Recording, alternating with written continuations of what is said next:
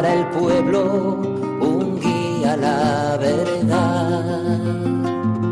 Sacerdote, tan rico en los esfuerzos, tan pobre en los no quiero, pues quiere siempre ahora ya. Comienza en Radio María, Sacerdotes de Dios, Servidores de los Hombres, dirigido por el Padre Miguel Ángel Arribas. En sus manos da el pan de vida, pastor con el buen pastor, al pie de la cruz, con el que está en cruz, lámpara de luz en la oscuridad, en sus manos.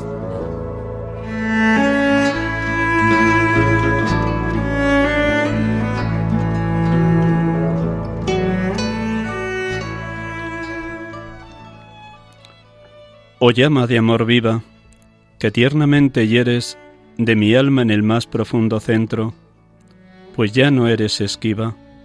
Acaba ya si quieres, rompe la tela de este dulce encuentro. Oh cautiverio suave, oh regalada llaga, oh mano blanda, oh toque delicado, que a vida eterna sabe y toda deuda paga, matando muerte en vida la has trocado. Oh lámparas de fuego en cuyos resplandores las profundas cavernas del sentido que estaba oscuro y ciego, con extraños primores, calor y luz dan junto a su querido. Cual manso y amoroso recuerdas el mi seno, donde secretamente solo moras, y en tu aspirar sabroso de bien y gloria lleno, cuán delicadamente me enamoras. Amén.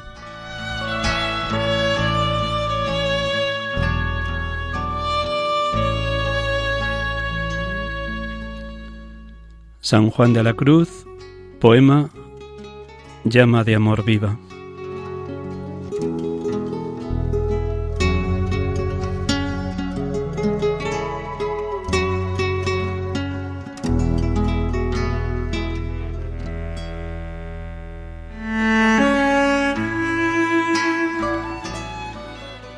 Buenas tardes, queridos amigos y oyentes de Radio María.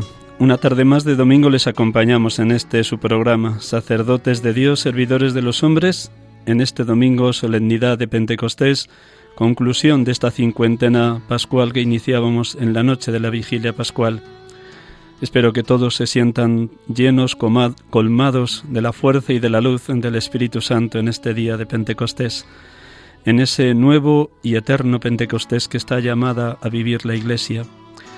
sean todos bienvenidos y hoy el programa lo vamos a dedicar a la relación entre el sacerdote y la poesía. ¿Qué tiene que decirnos la poesía y la lírica a los sacerdotes de hoy? Luego tendré el gusto de presentarles a un gran poeta que nos acompaña en los estudios junto con su esposa, Lucrecio y Teresa. Con detalle luego les presentamos. Este poema de San Juan de la Cruz, que la Iglesia introduce en el oficio de lecturas de esta solemnidad de Pentecostés, es una invitación a que los presbíteros en la hora presente nos dejemos configurar por Cristo. Por eso, tanto Presbyterium Ordinis como distintos documentos de la Iglesia referidos a los presbíteros nos solicitan, nos llaman a vivir la unidad de vida pensar con la mente de Cristo, sentir con el corazón de Cristo, obrar con el obrar de Cristo.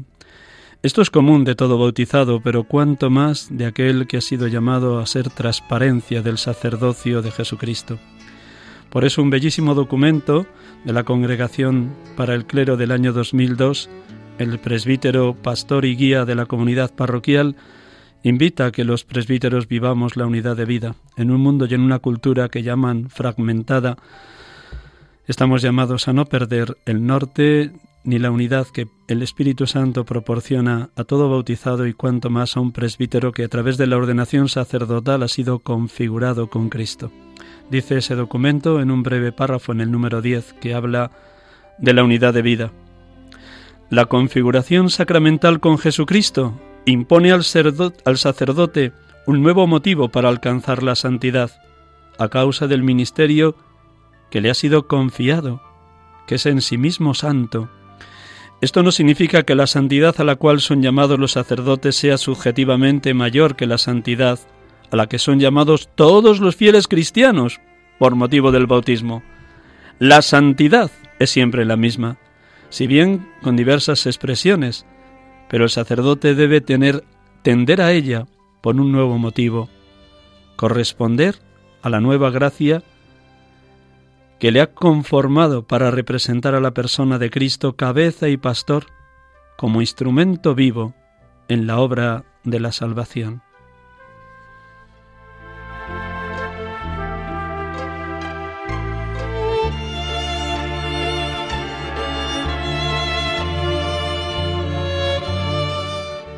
Todos estamos llamados a la santidad, la misma santidad, hacernos partícipes de la santidad de Dios. En la vocación al matrimonio, en la vocación a la vida consagrada, en la vocación al sacerdocio o cualquiera de las vocaciones a las que Dios pueda estar llamando a cada bautizado.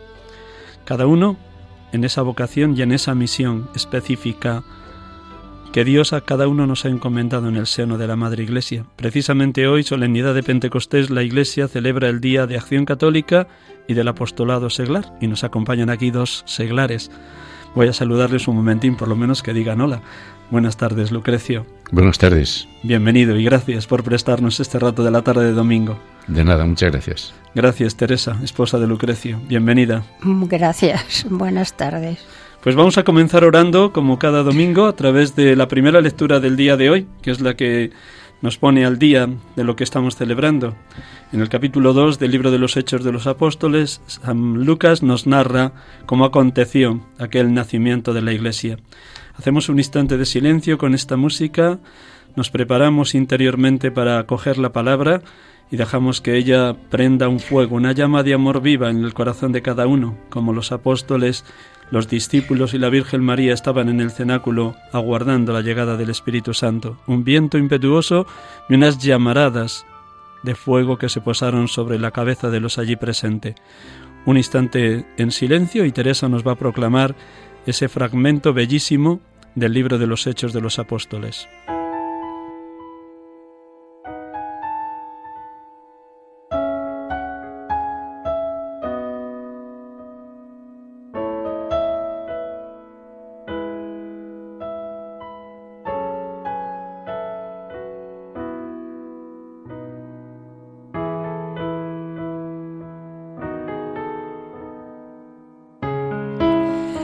Al cumplirse el día de Pentecostés, estaban todos juntos en el mismo lugar.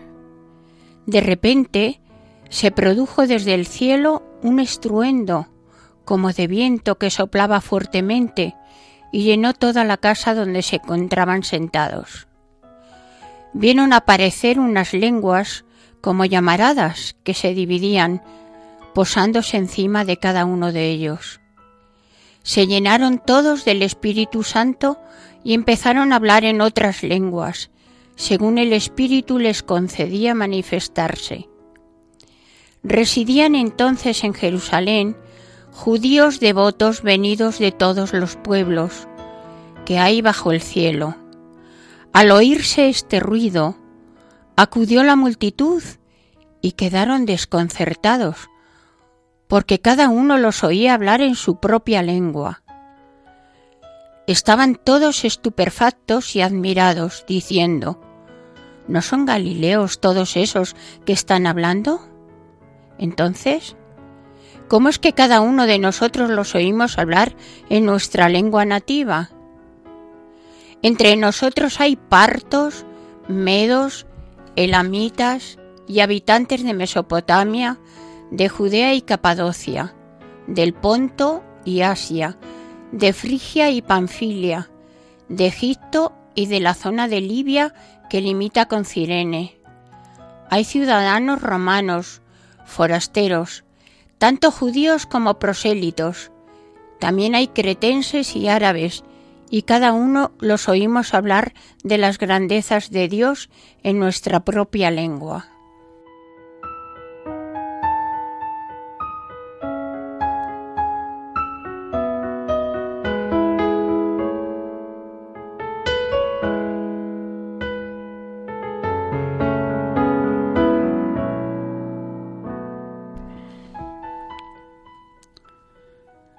Bendito y alabado seas, Padre Dios, que nos regalas esta solemnidad de Pentecostés como fiesta de júbilo y acción de gracias por la venida del Espíritu Santo sobre la Iglesia naciente y sobre el pueblo de la nueva alianza en el momento actual. Bendito y alabado seas, Dios de todo consuelo, porque hoy sigues santificando a la esposa de Cristo con los dones y frutos del Consolador para que se mantenga firme en la fe, valiente en el testimonio cristiano, audaz en el anuncio del Evangelio, confiada en la palabra de Cristo que nos dice, las puertas del infierno no la derrotarán. Gracias, Padre.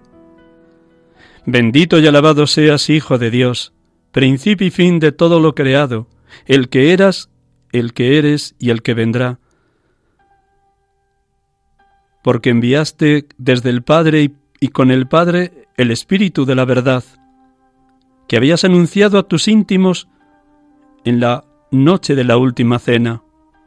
El Espíritu que nos recordará todo lo que tú nos habrías enseñado, el Espíritu que nos conducirá a la verdad plena, el Espíritu que nos defenderá del maligno, el Espíritu que nos confirmaría en la fe, la esperanza y el amor.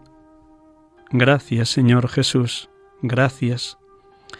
Bendito y alabado seas, Espíritu de amor, Espíritu de verdad, tú que procedes del Padre y del Hijo, tú que con el Padre y el Hijo recibes una misma adoración y gloria, tú que eres la persona amor del misterio trinitario, tú que has venido a traer fuego a la tierra, tú que sigues realizando maravillas en cada creyente, como las obraste en la Virgen María, cuando en la Anunciación dijo, hágase en mí según tu palabra, y descendiste sobre ella, como obraste maravilla en los apóstoles y en los mártires de la primitiva iglesia, en esa hora en los que los recién incorporados a la gran familia de los hijos de Dios sentían tu fuego, tu luz y tu calor. Bendito y alabado seas, oh Paráclito, defensor divino, porque sigues hablando a cada persona que busca a Dios en su propia lengua y en su necesidad más apremiante.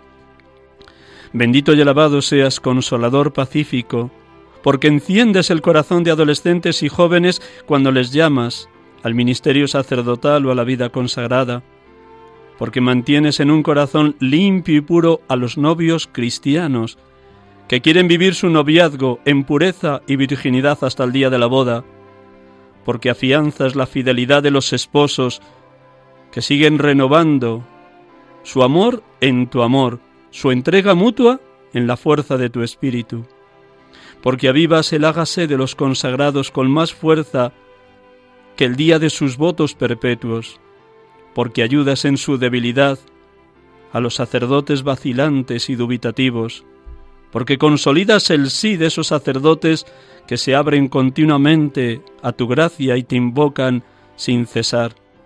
Bendito, bendito, bendito seas, Señor y dador de vida, dedo de Dios, fuente viva, que vas regenerando constantemente la vida comunitaria de cada parroquia y de cada movimiento eclesial, que nos llamas a sembrar amor en el mandamiento nuevo que nos ha dejado Jesucristo de amarnos unos a otros como Él nos ha amado que nos incorporas de lleno a la Madre Iglesia para que seamos piedras vivas en su seno.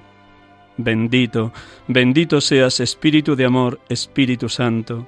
Ven, ven, ven hoy, oh Paráclito, llena los corazones de tus fieles y enciende en ellos la llama de tu amor, para que cada cristiano ponga los dones, carismas y talentos que le has regalado para el bien común, para construir la Iglesia una, santa, católica y apostólica. Bendito, bendito seas Espíritu Santo. Adorada y Santa Trinidad, acompañadnos en esta tarde en este programa y acompañad a todos los oyentes para que nos experimentemos morada vuestra, totalmente habitados por vuestro infinito amor. Oh Dios amor, oh Dios Trinidad, oh Dios perfectísima comunión de las tres personas, Padre, Hijo y Espíritu Santo. Adorado seas, oh Dios amor, oh Santísima Trinidad.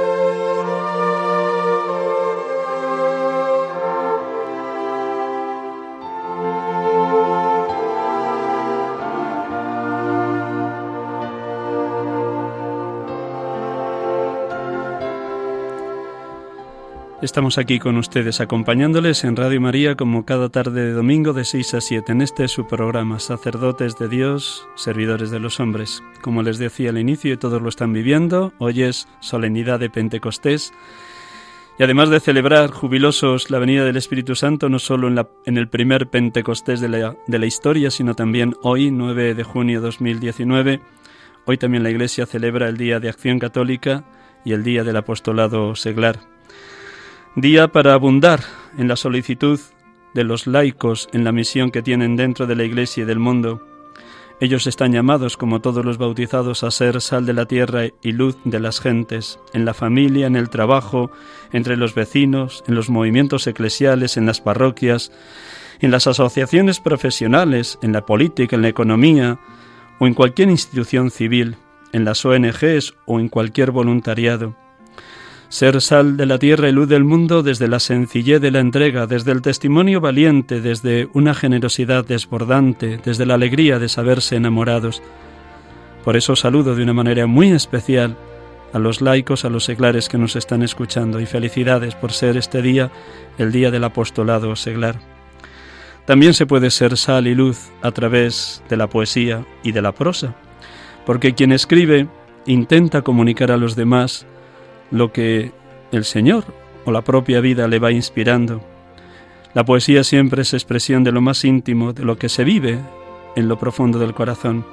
Y por eso esta tarde nos acompaña un poeta que a la vez es esposo, padre y abuelo. Buenas tardes, Lucrecio. Buenas tardes, Miguel Ángel. Pues nada, una presentación muy breve para que mis, los oyentes, nuestros oyentes, nos sitúen y te ubiquen. Lucrecio Serrano Pedroche Nació en Montalvo, provincia de Cuenca, en 1946. Reside actualmente en Albacete y lo hace desde 1969. Fue catedrático de literatura, también es parlamentario en las Cortes de Castilla-La Mancha, profesor jubilado, escritor, sobre todo poeta, casado con Teresa, tienen dos hijos y son abuelos, ambos de cinco nietos. Buenas tardes también a ti, Teresa. Buenas tardes, don Miguel Ángel. Nuestros oyentes también te conocen porque suele ser habitual en las llamadas de este programa, así que gracias por acompañarnos en esta tarde. Pues lo primero es muy sencillo, querido Lucrecio. Para ti, ¿qué significa ser poeta? El poeta yo creo que es un buscador de verdad. La poesía yo creo que, que sirve como mm, conocimiento personal y a ser posible también, cuando, se publica, para que los demás también sean buscadores de esa verdad. Y la verdad existe, la verdad está ahí. Lo que pasa que es muy difícil alcanzarla. Decía Antonio Machado, de quien me acuerdo en estos momentos, un gran poeta, que dice la verdad. No, tu verdad, dice no, la verdad. Y vente conmigo a buscarla la tuya, guárdatela. Es decir, que la verdad existe y tras de esta verdad, que también se puede decir belleza, es lo que intenta el poeta, expresar con las mejores palabras a su alcance, pues esa búsqueda de la belleza, de la verdad. Me queda la última parte, la última llegada, es que la verdad con mayúscula, la verdad con mayúscula, está fuera de nosotros mismos, está en otro lugar. En esa búsqueda de la verdad has ido expresando en poesía muchísimas realidades de tu vida, desde un viaje a Tierra Santa hasta lo que has podido encontrar delante de un sagrario, pasando por aquello que el Evangelio según San Juan te ha ido inspirando. En esa búsqueda de la verdad, ¿qué sinsabores te has encontrado? Pero qué bellezas te has encontrado que han tocado tu corazón, ambas dimensiones y aspectos de tu vida. La verdad es que todo eh, poeta o todo escritor, o como yo digo, todo aquel que escribe renglones que no llegan al final, que es la poesía, eh, parte de circunstancias eh, personales, porque así es. Lo que pasa que es que quiere convertirlas, si es posible, en universales, que, que valgan para todos los demás. Y en este camino, pues es un camino, como yo digo yo, bueno, como son todos los caminos, de altos y de bajos. Unas veces está el sufrimiento, otras veces está la alegría, pero hay dos temas en esta búsqueda fundamentales con los que uno se topa siempre y de una o de otra forma, desde que el mundo es mundo, desde que el hombre escribe, estos dos grandes temas están siempre presentes, de muchísimas maneras. ¿Y son? De muchísimas formas son el amor y la trascendencia. ¿Y cómo, cómo describirías el amor desde lo que tú has ido descubriendo como persona, como esposo, como padre, como abuelo, como profesional, como profesor, como político? Bueno, yo puedo decirlo con un poema. Muy bien, pues te escuchamos. Escuchamos a Lucrecio. Puedo decir con un poema. ¿En qué libro está? Porque de los muchos libros que tienes, cuéntanos de qué libro es y quién, qué te inspiró ese poema del amor. Este el libro, léelo. Este, el título del libro es De rodillas, Señor, ante el Sagrario o Evangelio de Juan. Es un libro escrito delante de un sagrario, con el Evangelio de San Juan delante, y esta es eh, la inspiración, digamos, eh, eh, principal o primera. Pero hay circunstancias personales que se añaden cuando uno quiere intentar expresar un sentimiento amoroso. Concretamente dice así, como yo os he amado, como todo el mundo sabe, Juan dice, amaos los unos a los otros como yo os he amado, tomando las palabras de Jesús. Del Señor. Porque claro, Cuando el poeta busca la verdad, resulta que con mucha frecuencia, cada, eh, según los lugares, y estamos viviendo en una sociedad occidental cristiana, pese a quien pese, nuestra cultura es cristiana, porque ahí está, pues se topa con el modelo, con el modelo de amor que es Jesús de Nazaret. Dice así, como yo os he amado, Juan 15, 12. Ponme Señor, a amar como las hojas aman a su destino de las ramas, como las uvas aman al sarmiento, la noche a las estrellas. Ponme a amarte, Señor, como tú amas. Y deja que en el valle en desatino tale la sombra que me estorba, y que la luz de ti me ciegue y canse, que el aire que desciendes me rompa como caña que a ti rompa. Y toma, mi Señor, mi nada, y la haces tu nada enamorada. Toma mi pluma que sin vuelo vuela, mi dolor enquistado, y me enseñas a amar como tú amas. Y me llevas al reino donde el pobre por ti se pone aún más pobreza, y me pides, Señor, lo que me pidas y llenas el vacío en el que subo, ya ves, de tu ligera cuesta. Y haces mi soledad más solitaria, mi herida más herida, mi angustia más aún, más angustiada, mi desnudez sin nada, aún más desnuda, para amarte, Señor, como tú amas. Estoy junto a tu cruz, donde te cruzan dos maderos de amor loco y redondo, hirviendo como sangre de costado. No puedo amar, Señor, como tú amas, mas déjame, Señor, amar contigo.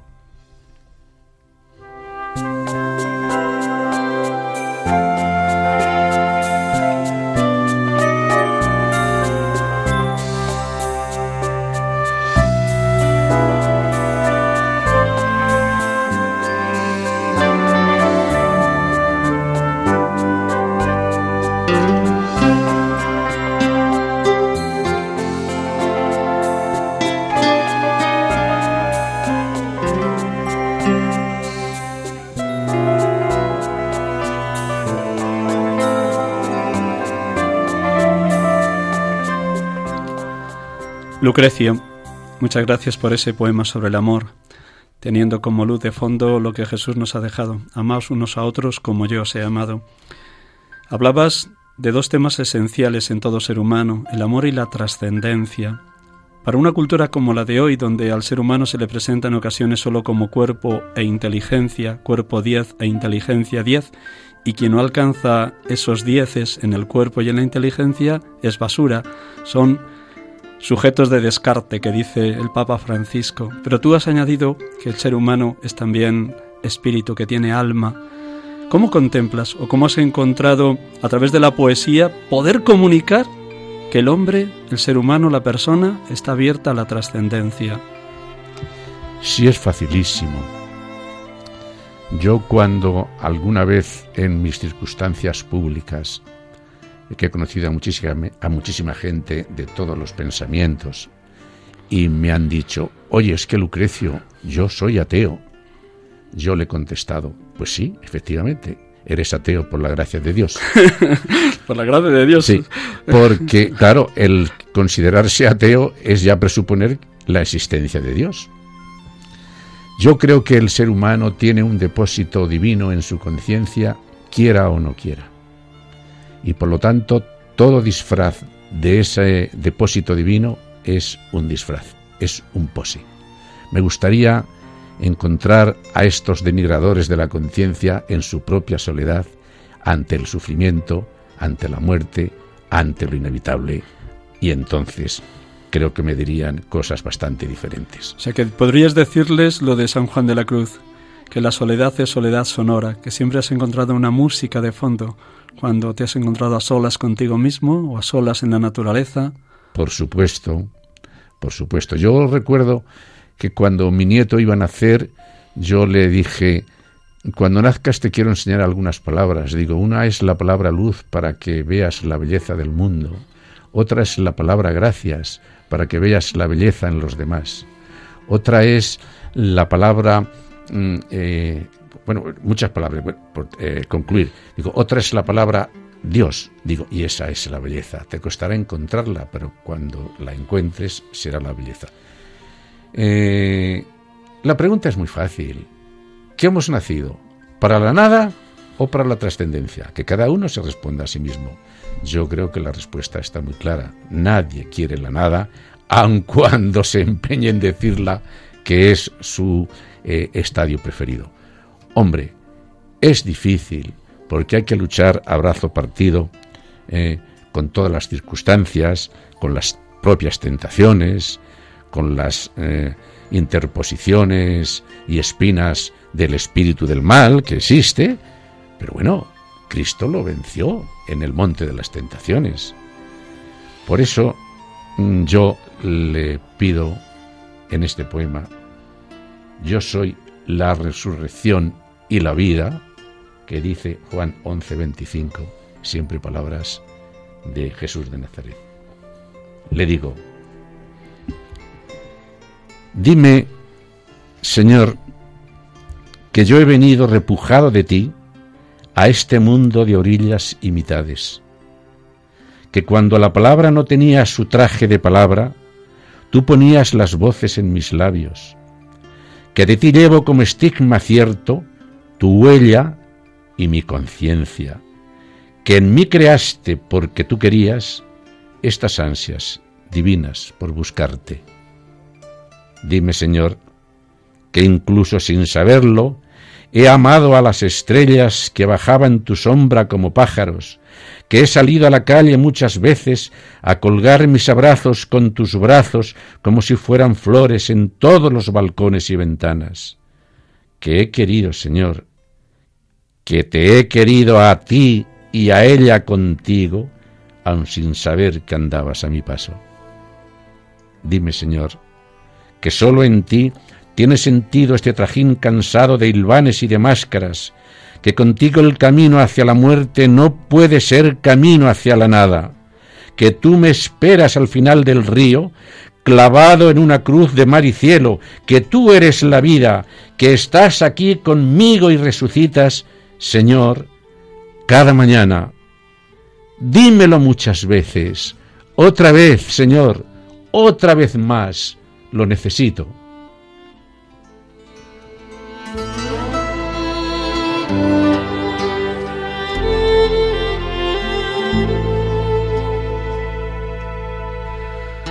Lucrecio, no hay ningún aspecto de la realidad humana que no hayas tocado en tu poesía. Amor, trascendencia, sufrimiento, muerte, soledad. Dios también te ha inspirado el escribir sobre la pasión de nuestro Señor Jesucristo y me imagino que a través de la contemplación de la pasión también te has adentrado en ese misterio que siempre es el sufrimiento y la muerte, que a todo ser humano nos causa muchísimas preguntas. ¿Por qué existe el mal? ¿Por qué los seres humanos nos devoramos unos a otros como lobos? ¿Por qué no es posible una paz universal cuando todos los corazones la anhelan? ¿Qué hay detrás de la muerte? ¿Cómo se espera la muerte? ¿Nos podrías compartir algo sobre ¿Cómo has contemplado tú, a través de la pasión de nuestro Señor Jesucristo, estas realidades tan vitales del ser humano, el sufrimiento, la muerte, la soledad? La soledad mm, buscada es una soledad productiva, pero la, la, soledad de quien es abandonado es terrorífica y es terrible. No se entienden episodios como la de esta niña adolescente que pide morir. Es que es inconcebible, inconcebible. Cualquier sufrimiento por muy doloroso que sea, por mucho que pese, siempre tiene alguna parte positiva. Es más, a mí me ha gustado leer, incluso conversar con escritores de alguna forma físicamente tullidos, porque de su sufrimiento han sacado sus mejores obras. Es más, los grandes escritores y los grandes poetas, cuando han sufrido, han sacado lo mejor de ellos mismos. Es curioso, el sufrimiento es una sublimación. Y claro, si uno contempla un sufrir amoroso y un sufrir injusto, eh, históricamente comprobado y universal, es la muerte de Cristo en la cruz injustamente. Porque, porque lo condenan injustamente. Jesús Nazareno, rey de los judíos, vaya condena él decía que su reino no era de este mundo. Y efectivamente, yo un día me atreví a escribir un Via Crucis y los poemas son muy largos. Voy a escoger uno y voy a leer un poquito, un poquito nada más. ¿Sobre qué estación en concreto nos vas a leer el poema? Sí, sobre Jesús muere en la cruz pues un fragmento de ese poema largo pero hermoso que sintetiza lo que tú has vivido contemplando la muerte de nuestro Señor. Sí. Eh, voy a leer el, el final. Bueno, he de decir, porque es bueno que los oyentes lo sepan, que mi gran inspiradora es mi mujer Teresa, que este poema, este libro del Via Crucis lo escribí porque ella me lo pidió, como otros muchos más y que ella es la culpable de que mi vida en un momento virara y que un poemario que yo tenía previsto como título Cuestión de trascendencia se convirtiera en una docena de libros y no sé cuántos más hablando de lo mismo, es decir, de la otredad. El final de la estación número 12, Jesús muere en la cruz, dice así, quiero que el oyente se ponga como yo me puse en el pellejo de Pedro, como si Pedro estuviera contemplando la muerte de Jesús en la cruz. El gran contradictorio, el que amó y negó, el más humano para mí de todos los apóstoles y con el que yo me siento más cercano.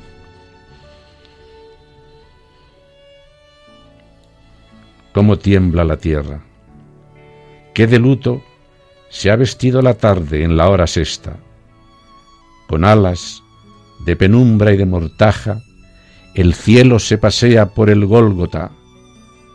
Cómo suena el tambor del aire roto en mil pedazos por el suelo oscuro. Es el Hijo de Dios, y el velo antiguo se parte en dos. Jesús descansa. No te mueras, Jesús. Deja que el sol ilumine tu cara de sonrisas. No te mueras, Jesús. Sígueme hablando. No te mueras, Jesús. Y si te mueres, si te mueres, Jesús, mueras conmigo.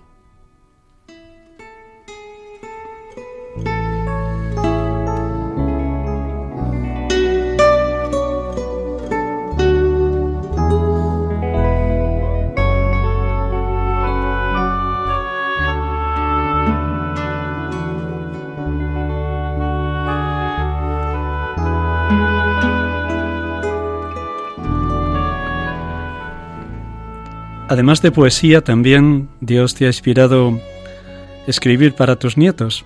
Hace años, cuando iba a hacer la primera comunión tu nieta Paula, escribiste una vida de Jesús de Nazaret contada para niños, contada para ella. Y ahora, el sábado de la semana pasada, otro de tus nietos hacía también la primera comunión. No sé si sentiste la obligación de escribir también, o te brotaba como un regalo y una sorpresa que querías dar a tu nieto. Yo quería hacer una sorpresa porque a mi nieto le gustan contar muchas cuentecillos, historietas y cosas de estas. Y entonces la gran contadora es mi mujer. Y me dijo ella, ¿por qué no le escribes a, nuestro nieto Miguel? Miguel es el segundo Miguel, nieto. Miguel, sí. El, que ha hecho la comunión hace una, semana. Sí. ¿Por qué no le escribes algo? Digo, pues sí, le voy a escribir unas historietas. ¿Y el título del libro es? Historietas para Miguel.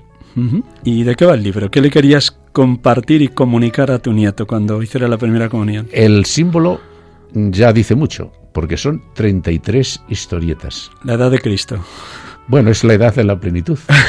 oh, qué bien. Es la edad de la plenitud, por lo menos en el hombre Jesús de Nazaret, porque es cuando muere. Y cuando uno llega al final, yo creo que es cuando está más pleno. Entonces yo, que tengo ya más, bastantes más de 33 años, yo quería transmitirle a mi nieto un poco de lo que yo he aprendido a lo largo de mi vida y que él pues tendrá que aprender antes o después, pero por lo menos anticipárselo o decírselo a mi manera y a mi forma. Eh, estas 33 historietas, los temas eh, son, son muy variados, pero puedo decir, puedo decir algunos. Nada más nómbranos los temas que le has querido compartir a tu, a tu nieto con ese bueno, Bueno, pues los voy a nombrar porque los tengo aquí eh, puestos en el prólogo, si no me acordaría en ellos. Bueno, las historietas son unas veces inventadas, otras veces son interpretadas, otras veces son un poco manipuladas para el fin que tienen, porque yo quiero un fin didáctico. Era como decía don Juan Manuel en el Conde Lucanor, para que la medicina haga efecto, porque en sí es amarga, hay que edulcorarla con algo, como hacen ahora en los envoltorios de las cápsulas, para que se trague bien. Entonces yo le quiero dar esa medicina en un envoltorio dulce. Y le digo, pues temas como estos, la existencia de Dios, la trascendencia de Jesús de Nazaret, el reconocimiento de los padres, el amor, el perdón, la amistad, la oración, la capacidad para el de los demás, el esfuerzo creativo, la fe, la riqueza de la felicidad, la verdadera fama, la formación del criterio en una sociedad mediática como la de hoy, el sagrario, las tentaciones de este mundo, la verdadera igualdad, la búsqueda de la verdad, la democracia, la familia y la educación, la palabra, la sinceridad, el compromiso de las convicciones, el depósito divino de la conciencia, la vocación y el trabajo, la autenticidad, la esperanza, la paz, la justicia, la perseverancia, la perversión de los fanatismos, la resurrección, la importancia de María de Nazaret y finalmente el milagro eucarístico. Todos esos temas. Madre del amor hermoso, qué grandes Dios, porque así, leídos uno tras otro, parecerían temas propios de una persona de tu edad y en clave tanto filosófica como en clave cristiana en clave teológica, pero será bello cuando tenga la oportunidad de leer el libro, de constatar que has sabido comunicar y transmitir de manera didáctica, como has dicho a tu nieto, todos estos temas que atraviesan la existencia de todo ser humano. Así que enhorabuena, felicidades, Lucrecio. Mi más sincera felicitación para que también tu existencia sea una herencia maravillosa para tu nieto Miguel. Así que le, le, felicitamos también a Miguel de recibir de su abuelo Lucrecio este regalo con motivo del día de su primera comunión. Yo solamente puedo decirte que cuando en el último tema yo le hablo del milagro eucarístico, le explico lo que es eh, la Eucaristía y que le digo, por cierto, después de la cena, Jesús se retiró a orar al monte de los olivos en las, en las afueras de Jerusalén. Allí lo prendieron para matarlo. Antes nos había dejado este mensaje.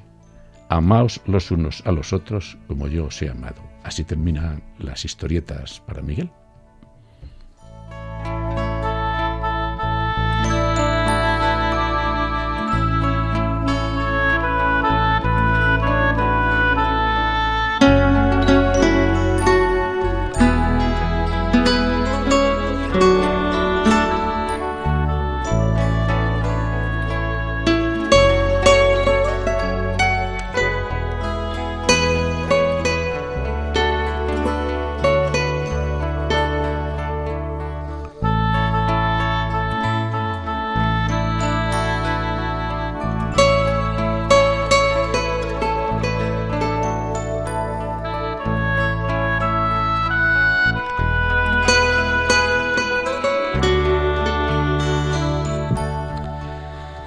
Estamos aquí con ustedes, acompañándoles en esta tarde de domingo, domingo de esta solemnidad de Pentecostés, la venida del Espíritu Santo sobre la Iglesia naciente.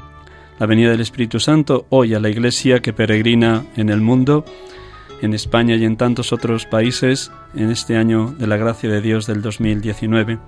Nos acompañan en los estudios de Radio María Lucrecio Serrano Pedroche y su esposa Teresa.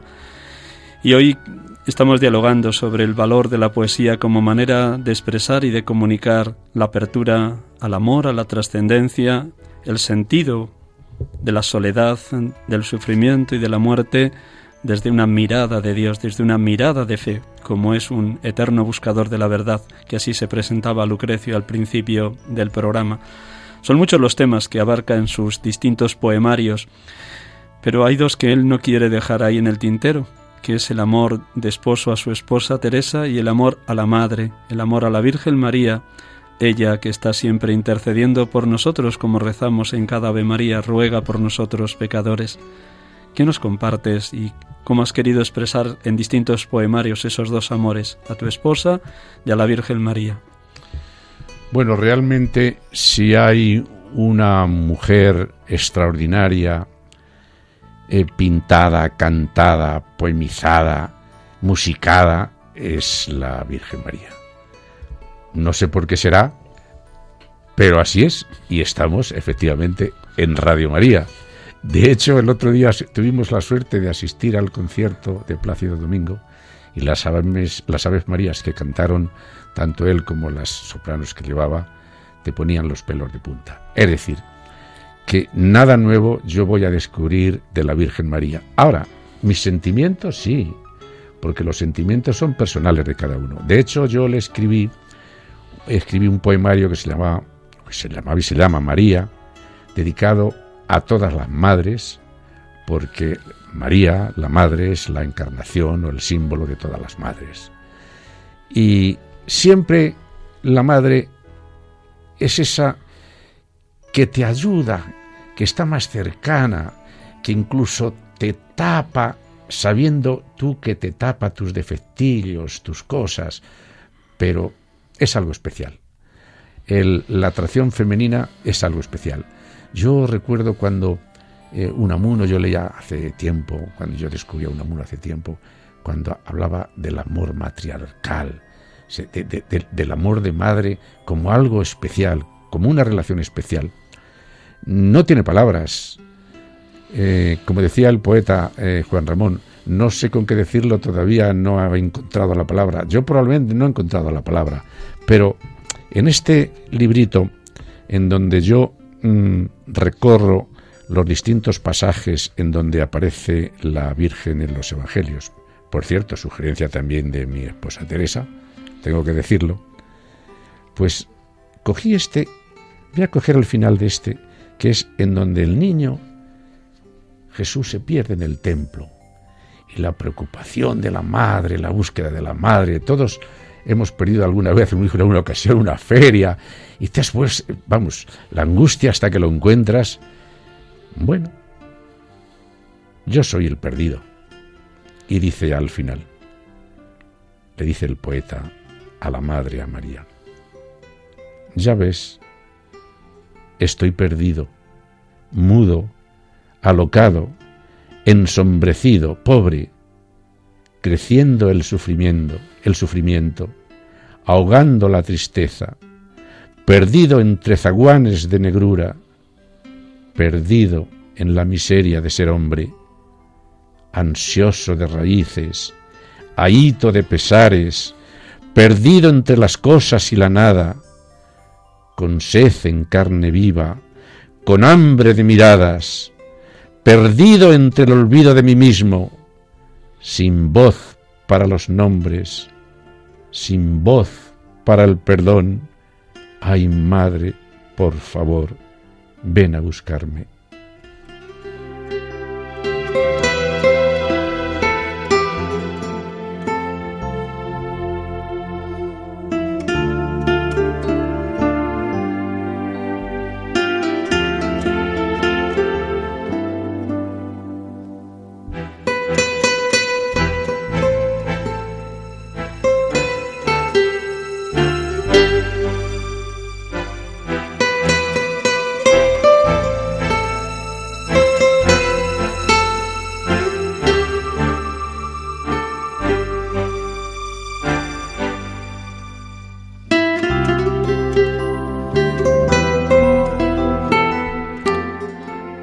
Pueden ir comprobando, queridos oyentes, siempre después de un poema que nos recita Lucrecio, dejamos un poquito de música para que también ustedes puedan orar con él, o al menos abrirse a la trascendencia de un Dios que está siempre llamando a la puerta de todo corazón humano, como nos dice muy bien el autor del libro del Apocalipsis, Apocalipsis 3:20. Mira que estoy a la puerta y llamo, si uno escucha mi voz y me abre, entraré y comeremos juntos.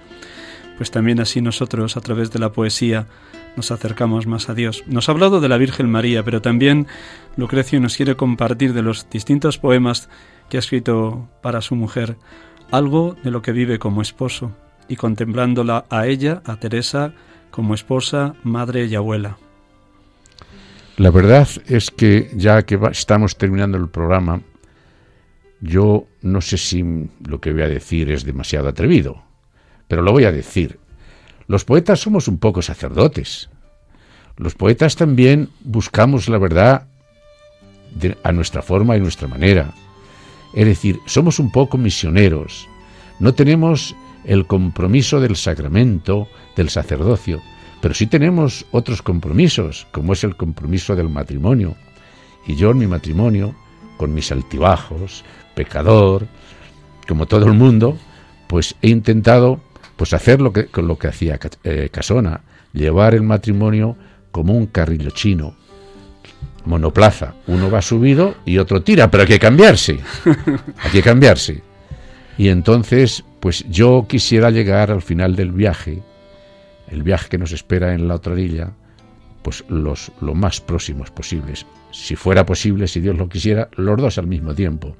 Y si no, pues como Él disponga. Todos somos sacerdotes, todos los bautizados somos sacerdotes en el sacerdocio común de los fieles. Por tanto, has dicho una palabra muy acertada, nada de atrevido, sino en la más pura teología. Todos los bautizados somos sacerdotes en cuanto que todos podemos ser mediadores entre Dios y los hombres en el sacerdocio único e irrepetible de Jesucristo. Así que felicidades por ser sacerdote y sacerdote también con tu esposa y ambos dos como matrimonio, porque estáis intercediendo por vuestros hijos, nietos, por tantas personas que conocéis, por los miembros de la Unión Eucarística Reparadora, por tantas y tanta gente. Así que enhorabuena por sentirte sacerdote en el sacerdocio común de los fieles.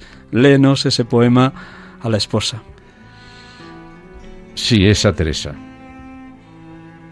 No sé ¿Por cuántos años más, Señor, iremos juntos a la par del río? Yo sé que han sido muchos. Ella, con su arquitrabe sosteniendo la techumbre rumbrosa de mis miedos.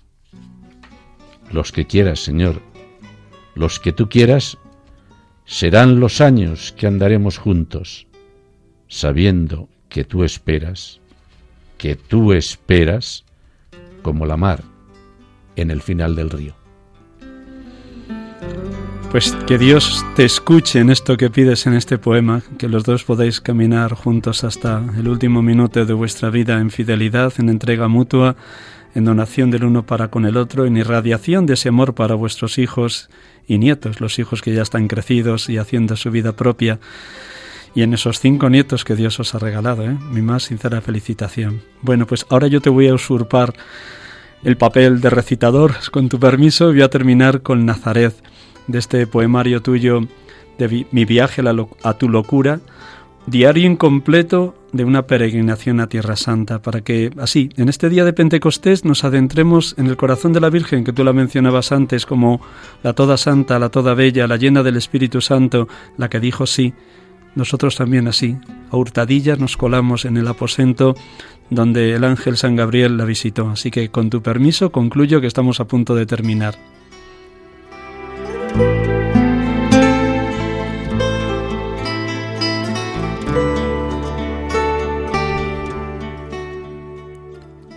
Permiso para entrar en tu aposento y abrazarme a tus ecos y pensar que la fiebre enamorada desconchó las paredes de esta calma.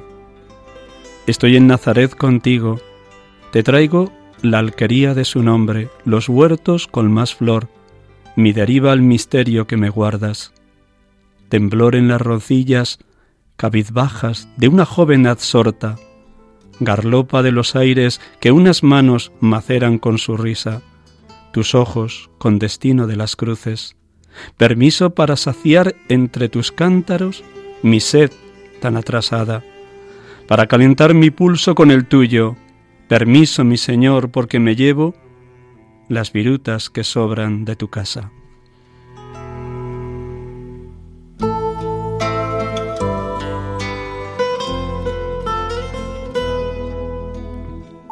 Muchas gracias Lucrecio por habernos acompañado, por haber compartido tu corazón, tu poesía, tu manera de buscar la verdad, de buscar a Dios, de buscar el absoluto, de buscar la trascendencia. Muchas gracias. A todos los, ustedes oyentes, nada más recordarle que nos ha acompañado aquí en este programa sacerdotes de Dios, servidores de los hombres, Lucrecio Serrano Pedroche, esposo, padre, abuelo, poeta, profesor jubilado, residente en Albacete que ha querido compartir esta tarde de domingo en esta solemnidad de Pentecostés. Muy buenas tardes, gracias por acompañarnos, oramos unos por otros y oramos por la santidad de los sacerdotes. Hasta el próximo domingo, si Dios quiere. Dios les acompañe, hermanos.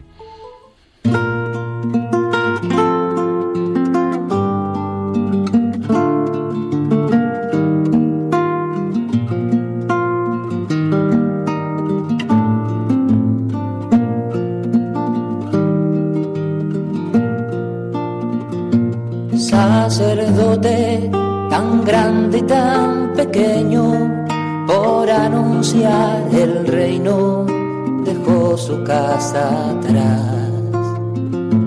Sacerdote, la vida pone en juego pastores para el pueblo, un guía a la verdad. Acaban de escuchar el programa Sacerdotes de Dios, Servidores de los Hombres, dirigido por el Padre Miguel Ángel Arribas.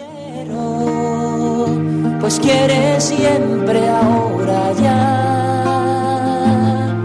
Pastor con el buen pastor al pie de la cruz, con el que está en cruz, lámpara de luz en la oscuridad, en sus manos da el pan de vida pastor, con el buen pastor, al pie de la cruz, con el que está en cruz, lámpara de luz en la oscuridad, en sus manos